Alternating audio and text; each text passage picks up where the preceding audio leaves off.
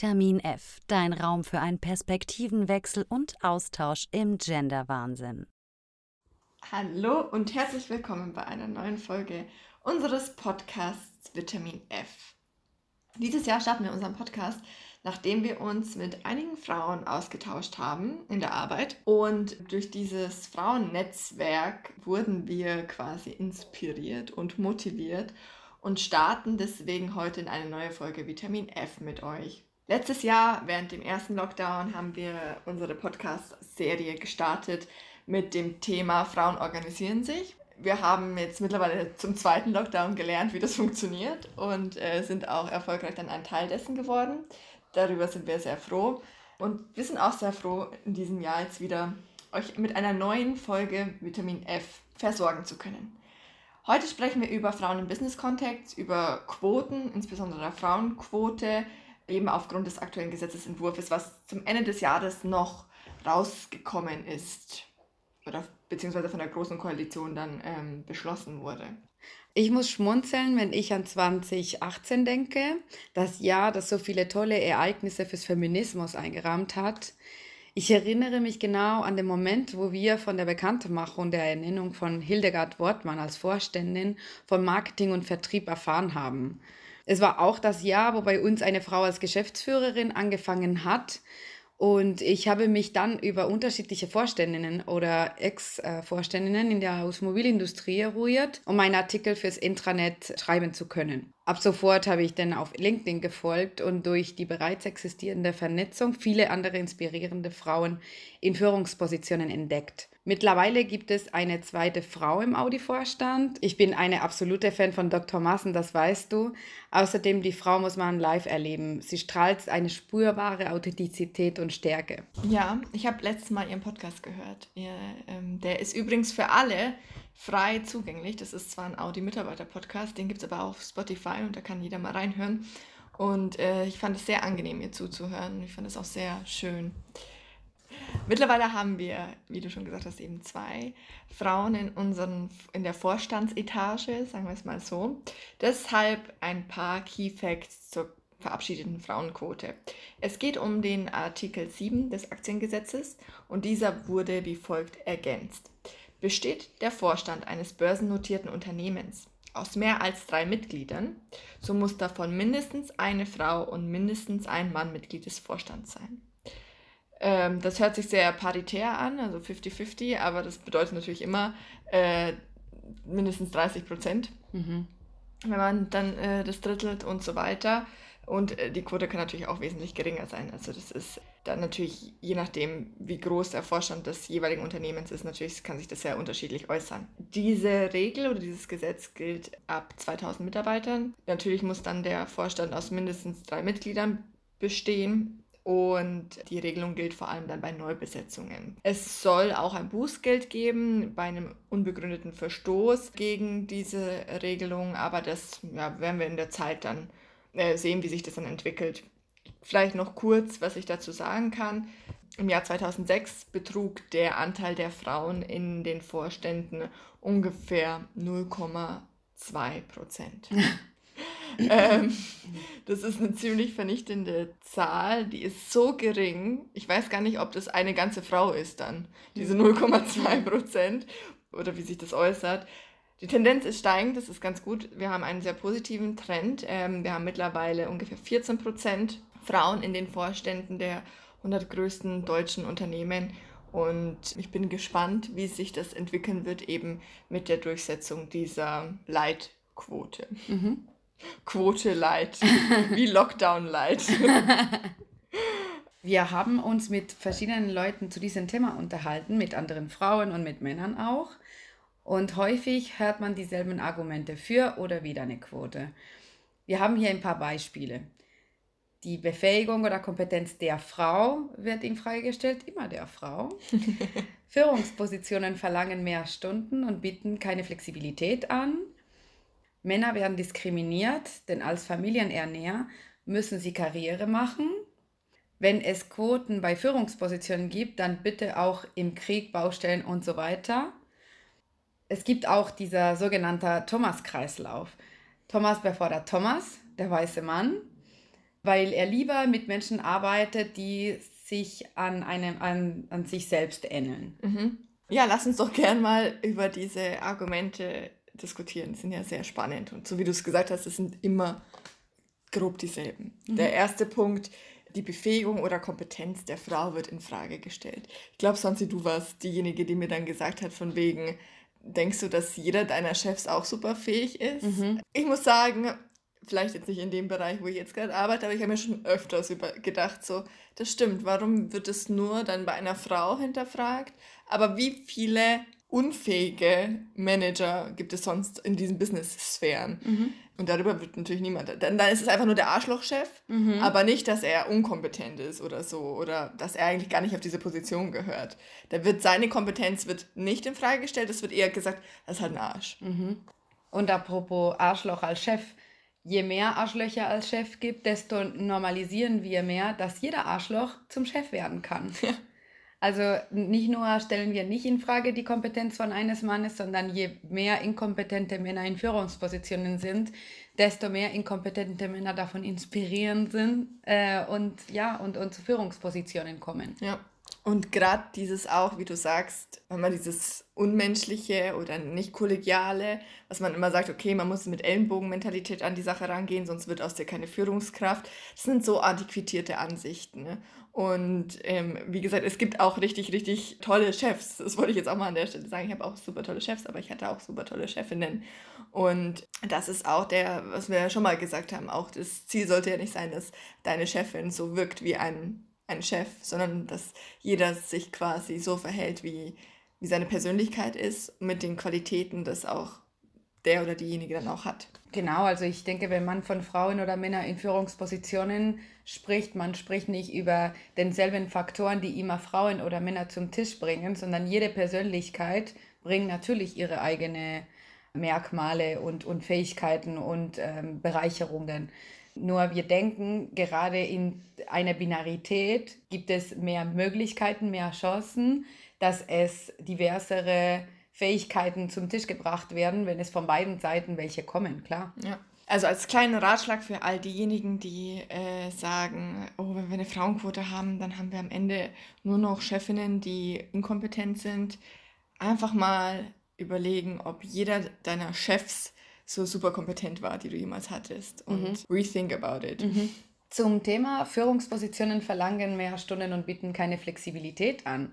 Das finde ich sehr interessant, weil erstens, das kommt aus dem Argument, dass bei der Erziehung gehören Frauen zu Hause, sie kümmern sich um den Kindern und dann gibt es jemand bei dieser Führungsposition, der unflexibel arbeitet, der überhaupt keine Teilnahme an Familienleben hat und jetzt nicht nur zur Erziehung, sondern allgemein Work-Life-Balance und so weiter, das sind natürlich keine Schlagwörter für diese Person, weil die muss mehr Stunden an der Arbeit investieren. Ja, also ich denke, das hat nicht nur mit Geschlechterrollen zu tun, was natürlich auch sorgerlich ist, sondern wie, wie menschlich gestalten wir Führungspositionen oder wie unmenschlich sind sie aktuell gestalten dass manche Menschen einfach auf ihren privaten Leben oder Familie oder Hobbys verzichten müssen, wenn sie überhaupt Karriere machen wollen.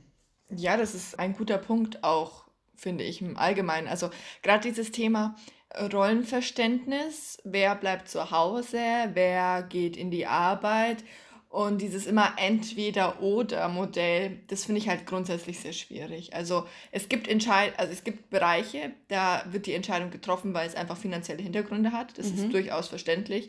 Ich glaube, wir haben das schon mal auch gesagt, es sind halt ähm, diese typisch männlichen Berufe, die dann einfach typisch besser bezahlt werden. Aber vielleicht liegt genau da das Problem. Ja, ja, das ist mitunter natürlich auch ein Problem. Das, da gebe ich dir auch vollkommen recht. Und dann hat man gar nicht die Entscheidungsfreiheit zu sagen, hey, nee, ich gehe arbeiten, wir machen 50-50, wegen der finanziellen Ungleichheit, die beim Entgelt auftritt. Das ist bestimmt ein Grund, aber der andere Grund ist auch, wie du sagst, das Verzichten, also quasi, dass es immer heißt, wenn ich Karriere machen möchte, dann muss ich auf irgendwas verzichten. Und ich glaube, wir brauchen einfach mehr Flexibilität, damit es kein Verzichten ist per se, sondern dass man eben das verbindet auch gemeinsam. Mhm. Und wir mhm. sehen ja jetzt gerade auch, es sind, also natürlich auch Frauen und Männer gleichzeitig jetzt äh, pandemiebedingt zu Hause, müssen da auch noch auf die Kinder aufpassen, weil die nicht quasi in Kindergarten, Kitas oder Schulen gehen. Ähm, und ich glaube, dass das aber auch einen Effekt haben wird, wie man eben das Rollenverständnis vielleicht auch mal überdenken muss. Ähm, erstens zu Hause und zweitens aber auch in den jeweiligen Arbeit, bei den jeweiligen Arbeitgebern oder auf Arbeitgeberseite. Und ähm, ich hatte dazu aber ein interessantes Gespräch auch, äh, auch mit Führungskräften. Und jetzt, ich kann nur von meinem Bereich sprechen. wir sind ja eigentlich sehr, also wir sind da sehr fortschrittlich. Und ähm, da haben auch schon viele gesagt, also auch für, für mich als Chef ist es angenehmer, dass ich sagen kann, hey, ich bleibe mal ein, zwei Tage zu Hause und gehe nur drei Tage zum Beispiel ins Büro. Und das, wie gesagt, also ich habe da mit meinem Chef auch darüber offen gesprochen und ich fand das auch sehr interessant, dass er, weil ich finde, das ist ja das Wichtige, wenn es auch vorgelebt wird von jemandem, dass man sagt, hey, nein, für mich ist nämlich Familie auch wichtig, es ist eine Priorität und äh, wenn es geht, möchte ich dann auch eine Zeit, also mir meine Arbeit eben hybrid aufteilen, on remote und im vor Ort, dass es einfach akzeptiert und normalisiert wird. Dass es sowohl für Frauen ein Thema ist, aber auch vor allem auch für Männer. Aber ich muss sagen, gerade wenn Frauen das machen, wenn sie so sehr begrenzt, keine Ahnung, das hatte ich auch damals bei meiner alten Chefin. Sie hat immer ihr Kind äh, abholen müssen und um halb fünf war sie immer weg. Und das haben wir, also das habe ich selber am Anfang kritisiert. Wie soll eine Leiterin, als ob das brennt, jeden Tag die Arbeit um eine Uhrzeit verlassen? Ja, und eigentlich wäre das ein Mann gewesen, ich denke, das hätte man eigentlich gelobt. Ja.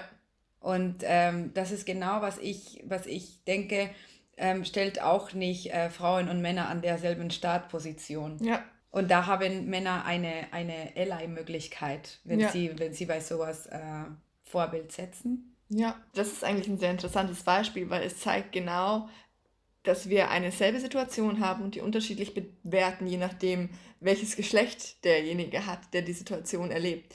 Und das ist einfach auch nur ein guter Punkt, dass man sagt, hey, daran möchte ich selber arbeiten, ich habe das erkannt, dieses, dieses Denkmuster gerade bei mir und ich arbeite daran, weil das ist genau der Punkt. Und so wie du sagst, man muss da einfach, man muss da auch ein Verbündeter sein und das einfach normalisieren. Mhm. Es sollte normalisiert werden, wenn Männer das machen, nicht mhm. heroisiert werden. Mhm. Und es sollte normalisiert werden, wenn es Frauen machen und nicht ja. eben verurteilt werden. Ja. Zum Argument, dass Männer diskriminiert werden, weil sie als Familienernährer ähm, Karriere machen müssen, da habe ich bei einem, da habe ich ähm, gehört, Männer ab 50 wenn sie keine Karriere gemacht haben, dann lieber sollen sie zu einer anderen Firma wechseln, weil sie werden sowieso keine Karriere machen oder sogar früher, vielleicht ab 40 ja, wenn es mehr Frauen gibt, die Karriere machen, dann gibt es natürlich weniger Stühle für die Männer. Und wenn sie als ähm, Familienernäher sowieso Karriere machen müssten, wie sollen sie das überhaupt schaffen? Und das ist vielleicht, äh, das kommt zurück zu dem, zu dem zweiten Argument. Wenn typische Frauenberufe nicht so schlecht bezahlt wären, dann hätten Männer nicht so den Druck, dass sie unbedingt Karriere machen müssen und mehr äh, verdienen müssen, dass die Familie sowieso das schafft, wenn ein von den beiden Eltern zu Hause bleiben möchte. Ja. Das ist ein sehr guter Punkt äh, und auch vor allem sehr richtig. Und gleichzeitig, wir dürfen ja, wir müssen alle Konstellationen betrachten. Es gibt ja auch Punkte, die dann tatsächlich auch so sind, dass die Frau zum Beispiel einen technischen Beruf hat und der Mann eher was Kreativeres und dass es da auch ein Ungleichgewicht quasi gibt. Und ähm, das ist halt einfach der, der springende Punkt ist, auch das muss normalisiert werden. Und ich müsste, sowieso müssen wir davon ausgehen, unabhängig von deinem Geschlecht, solltest du äh, für dieselbe Tätigkeit dasselbe Entgelt bekommen. Erstmal das, nicht mal das ist ja immer flächendeckend der Fall. Und das Zweite ist, dass halt eine faire Bezahlung auch eine Rolle spielt. Zu dem Argument, wenn es äh, Quoten bei Führungspositionen gibt, dann bitte auch im Krieg, Baustellen und so weiter erinnert mich an der typische Kontraargument auf Englisch gesagt, if women and men are equal, then I should be able to hit a woman. Das ist ein super lustiger Quote, weil erstens misst es das Thema schon voll. Es geht ja quasi gar nicht darum, equal zu sein. Ich weiß ganz genau, dass ich biologisch andere Voraussetzungen habe wie ein Mann. Es geht um Gleichberechtigung und es geht nicht um equal, es geht um equality. Und das ist, was oft vergessen wird bei der Diskussion oder mit Absicht missverstanden wird bei der Diskussion. Es geht nie darum, nur zu sagen, ich bin gleich wie du. Mir ist schon klar, dass ähm, es für jemanden zum Beispiel, der ein hohes Maß an persönlicher Fitness erfordert, wie zum Beispiel Polizistinnen und Polizisten, dass es da eben Voraussetzungen gibt. Und ähm, aber das ist halt auch im Sport schon so gewesen, ne? Im Sportunterricht schon so gewesen. Wenn ich, ähm, ich wurde, ich musste auch sprinten, aber natürlich war meine Zeitangabe eine andere wie die von einem Mann, weil ein Mann einfach nochmal schneller sprinten kann als ich. Oder von einer größeren, sportlichere Frau. Ja. Dass es eine vielfältigere, vielfältigere Führungsebene gibt, dass das, was es bringen soll, ist Bereicherung. Wir gehen davon aus, dass wir unterschiedlich sind. Ja. Ja, und die Unterschiedlichkeit macht den Unterschied mhm. in dem Fall und gerade auch im Business-Kontext. Am Ende müssen wir uns ja fragen, nicht nur, was, was sagen die Widerredner und Widersacher, sondern ähm, warum ist es halt auch eine wichtige Sache und ähm, von der Materie her. Und da hast du mir diesen schönen Spruch mal zugesteckt, der heißt, if you can see it, you can be it. Und das passt ja eigentlich auch immer zu unserem Motto, Sicherheit durch Sichtbarkeit man muss Vorbilder schaffen. Ja, ähm, eine Quote Light ist jetzt nicht das, die Universalpille, die das alles rettet, was wir für Schwierigkeiten und Herausforderungen haben im Bereich Diversity und Equality, aber sie ist ein richtiger Schritt. Und wenn ich da ein Vorbild habe, eine, eine Figur, auf die ich hochschauen kann, dann inspiriert mich das, dann motiviert mich das und dann denke ich, ich kann das auch. Aber wenn ich einem kleinen Mädchen sage, du kannst nicht Bundeskanzlerin werden, dann wird sie nicht auf die Idee kommen, das mhm. zu fantasieren oder die Fantasie zu entwickeln, das zu werden. Mhm. Also bis vor nicht so lange gab es das Wort überhaupt nicht. Hat man sich überhaupt irgendwann vorgestellt, dass eine Frau zu, uns, zu Bundeskanzlerin wird? Weil das passiert momentan in Barcelona mit, mit der Bürgermeisterin. Ihr Kind, und das ist ein Junge, hat gesagt, keine Ahnung, vielleicht wenn ich alt werde, wenn ich groß werde, dann möchte ich Bürgermeisterin werden. Das hätte er natürlich nicht in der femininen Form gesagt, weil bis dann gab es noch nie eine Bürgermeisterin in Barcelona. Und ich denke, jetzt herrscht so ein tolles Gefühl auch in Deutschland mit der Bundeskanzlerin, weil Mädchen, kleine Mädchen, sehen Frauen in der Politik durch diese mächtige Frau auch. Und, und das inspiriert ihnen, selbstverständlich. Vor nicht so lange habe ich gehört, was das für einen Unterschied bringt, wenn in den Schulen über Ingenieurinnen gesprochen wird. Also diese, diese weibliche Formflexion von den, von den Berufen, die eher typischerweise von Männern besetzt werden, die MINT-Berufe. Und wie wichtig das ist, um kleine Mädchen zu inspirieren, weil du gibst ihnen auch, auch Ziele und Träume und ja, und, und einfach die Möglichkeit, dass sie überhaupt offen sind, solche Stellen zu besetzen solche Bereiche, an solche Bereichen zu arbeiten. Ja, absolut. Also ich sehe das auch genauso, e-, e-, ehrlich gesagt. Und auch zu dem Thema mit der Bürgermeisterin, das habe ich auch auf LinkedIn vor kurzem gelesen. Ich glaube, das war von, auch von der Tishin, sie das gepostet hat. Sie hat irgendwo mal kommentiert, ich bin noch nicht bereit für einen Mann als Bundeskanzlerin. und ich musste auch sehr schmunzeln, als ich das gelesen habe. Aber ähm, also ja. genau das wird einfach normalisiert. Mhm. Und jedes Mal, wenn wir auch, wir führen ja auch oft die Gender-Diskussionen rund ums Gendern. Dazu mal bestimmt zu einem anderen Podcast, mhm. in einer anderen. da brauchen wir ganz viel Zeit auch dafür. Aber ja, das ist einfach, es sind die kleinen Dinge, die einen Unterschied machen und es tut nicht weh, mhm. den Unterschied zu machen. Mhm. Und es bringt dich auch nicht um, den Unterschied zu machen. Mhm. Und das ist, wie gesagt, für mich immer noch die einfachste Form, Inklusion zu, zu schaffen, indem ich inklusiv spreche. Mhm. Und auch, ich bin es da auch nicht immer noch nicht leid oder satt, auch alle meine Kollegen und Kolleginnen darauf aufmerksam zu machen. Muss ich dir ganz ehrlich sagen, ich mache das weiterhin und wen das stört, der kann einfach weg. Dann kann er mich ignorieren, aber ich gebe nicht auf, bis ich nicht alle erreicht habe. Mhm.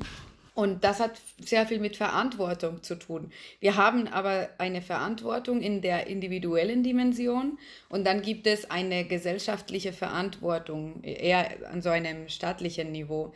Für mich bei der individuellen Dimension ähm, gibt es das, was ich als Person machen kann, um Sichtbarkeit zu schaffen, um eine Stimme zu geben an diesen Frauen. Ähm, bin ich, bin ich in der Position, Frauen zu befördern? Bin ich in der Position, Frauen vorzuschlagen? Für zum Beispiel, jetzt bin ich äh, Gesamtbetriebsrat geworden. Hab, gibt es genug äh, Frauen als Kandidatinnen? Sind sie repräsentiert?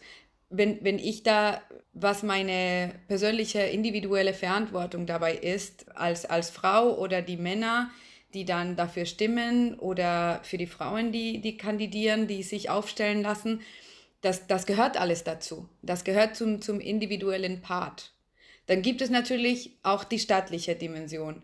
Denn der Markt hat sich leider nicht von selbst reguliert. In 2016 hat man die Frauenquote äh, von 30 Prozent auf Aufsichtsratebene eingeführt mit Sanktionen. Denn ohne Frau soll der Stuhl leer bleiben. Und momentan gibt es eine flexible Frauenquote, die, äh, die also nicht mit Sanktionen, sondern mit gemeinsam, gemeinsame empfohlene Zielvereinbarungen ähm, gesichert war.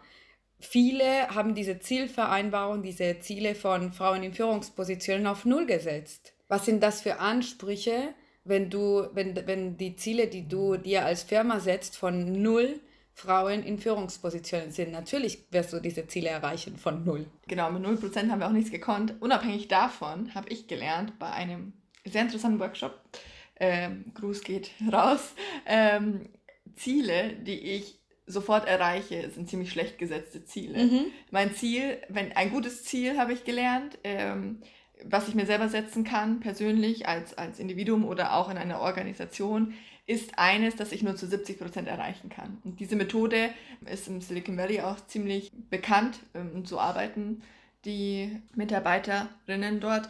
Und darum geht's. Also selbst wenn ich sage, ich mache was super ehrgeiziges, ein super ehrgeiziges Ziel, wo, von dem ich weiß, dass ich nur, dass ich das nur zu 70 Prozent erreichen kann, habe ich mehr geschafft, als wenn ich mir ein Ziel setze, von dem ich weiß, das kann ich natürlich easy peasy einfach erreichen. Mhm. Und äh, auch das, was du gesagt hast, es gibt genug Frauen auf dieser Welt, man muss sie nur suchen. Mhm. Man muss sie, in erster Linie muss man, sie, muss man sie sichtbar machen und in zweiter Linie musst du sie nur finden.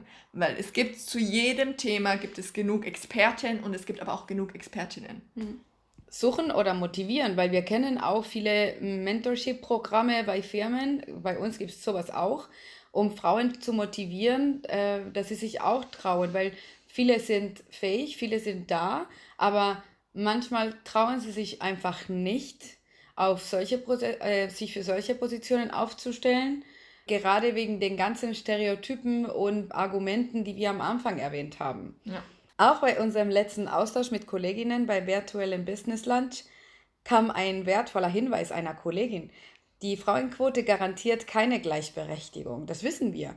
Sie eröffnet einen Weg, sich beruflich zu verwirklichen, aber widersetzt sich nicht ausreichend den stereotypischen Vorstellungen von Frauen und Karriere. Denn in den Köpfen herrscht immer noch entweder oder. Genau, das ist der Punkt, den wir auch äh, vorhin nochmal kurz äh, aufgegriffen haben. Wir brauchen nicht weniger Quoten, wir brauchen viel mehr Quoten. Es muss so, am besten wäre es eine Möglichkeit, Flexibilität zu schaffen. Zu sagen, okay, ähm, ich möchte in meinem beruflichen Umfeld flexibel sein. Wie kriege ich das hin als Mann oder als Frau? Ich habe Teilzeitmodelle, ich habe Jobsharing-Modelle, ich normalisiere es, dass sowohl Männer als auch Frauen sich aussuchen können, ob sie quasi oder die Art und Weise aussuchen können, wie sie ihren Arbeitsalltag gestalten. Das heißt, wir müssen auch neue Arbeitsmodelle denken es gibt nicht nur diesen, dieser 9-to-5-Job, den gibt es nicht mehr in der Form. Und das haben wir jetzt auch während der Pandemie gemerkt. Mhm. Immer mehr Leute sagen, okay, ich block mir den Mittag, weil wenn Mittag, wenn es da noch hell ist im deutschen Winter, dann möchte ich da kurz eine Runde laufen gehen oder spazieren gehen an der frischen Luft oder sonstiges. Oder Mittagessen.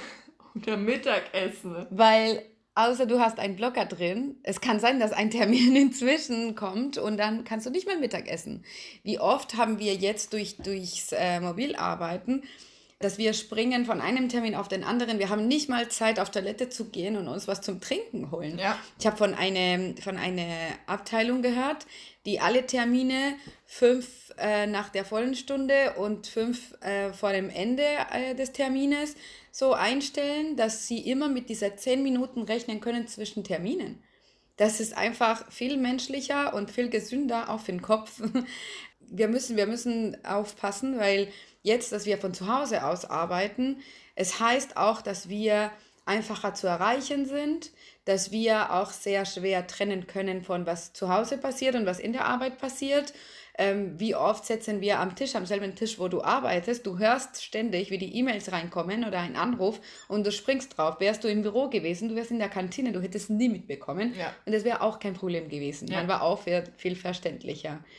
Aber dieses entweder oder wegen Karriere machen oder Familie gründen, starten, das Interessante finde ich bei unserer Generation, wo es immer mehr Frauen gibt, die keine Kinder haben wollen oder immer weniger Kinder haben wollen.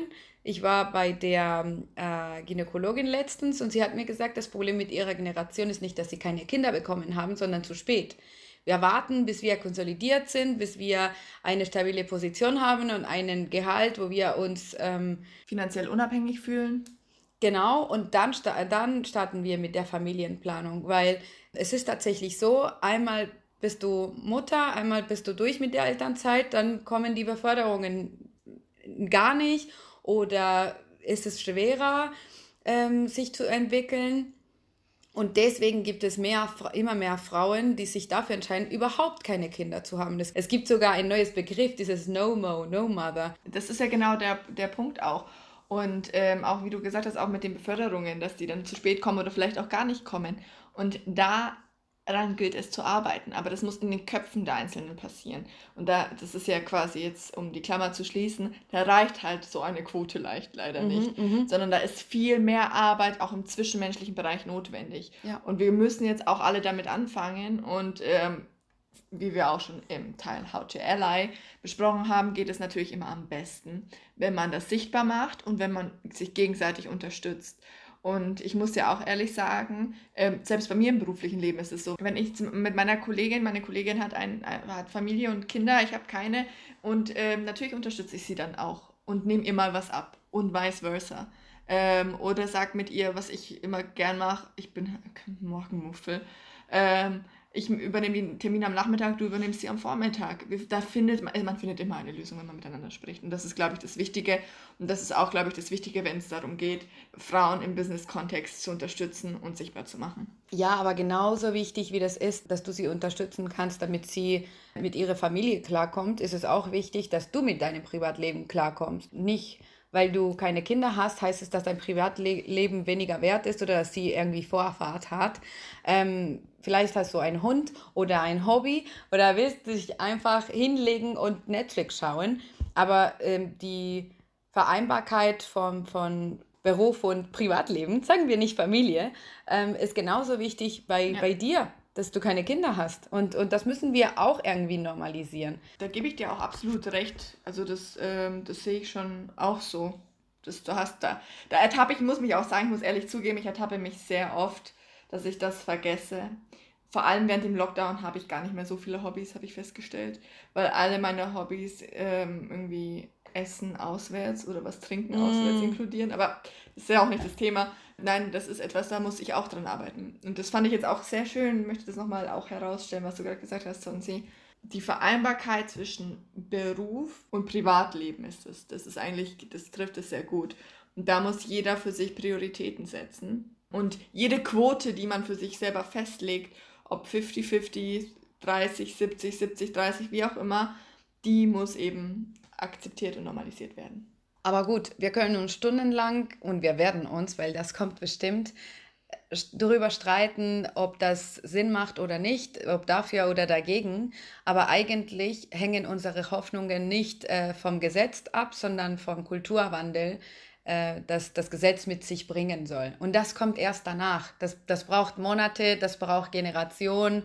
Arbeit, das braucht sehr, sehr viel Unternehmenskultur und auch äh, Gesellschaftsarbeit, wo wir uns entwickeln, wo wir unsere Meinung dann noch einen Schritt weiter ändern, wo wir unsere Meinung weiterentwickeln. Und ähm, ja, was soll ich sagen? Ich, ich freue mich auf den Kulturwandel, dass dieses Gesetz mit sich äh, bringen wird. Das werden wir noch sehen. Ja, sonst, ja, absolut. Also ähm, ich glaube, das ist der springende Punkt. Wenn man, wer hätte gedacht, dass man im Jahr 2020 slash 21 genau diese Diskussion jetzt so in der breiten Öffentlichkeit führt.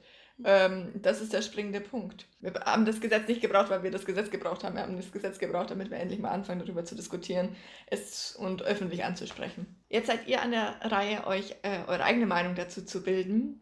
diese könnt ihr auch wie immer sehr gerne mit uns teilen auf Instagram oder per Mail.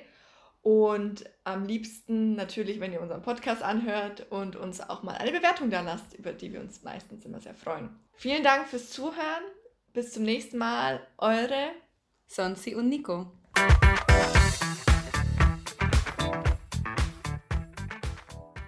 Unser Perspektivenwechsel und Austausch geht weiter. Wir sind mit Vitamin F auf Instagram unter Vitamin F Podcast oder schreibt uns eine Mail vitaminfemale.podcast at gmail.com.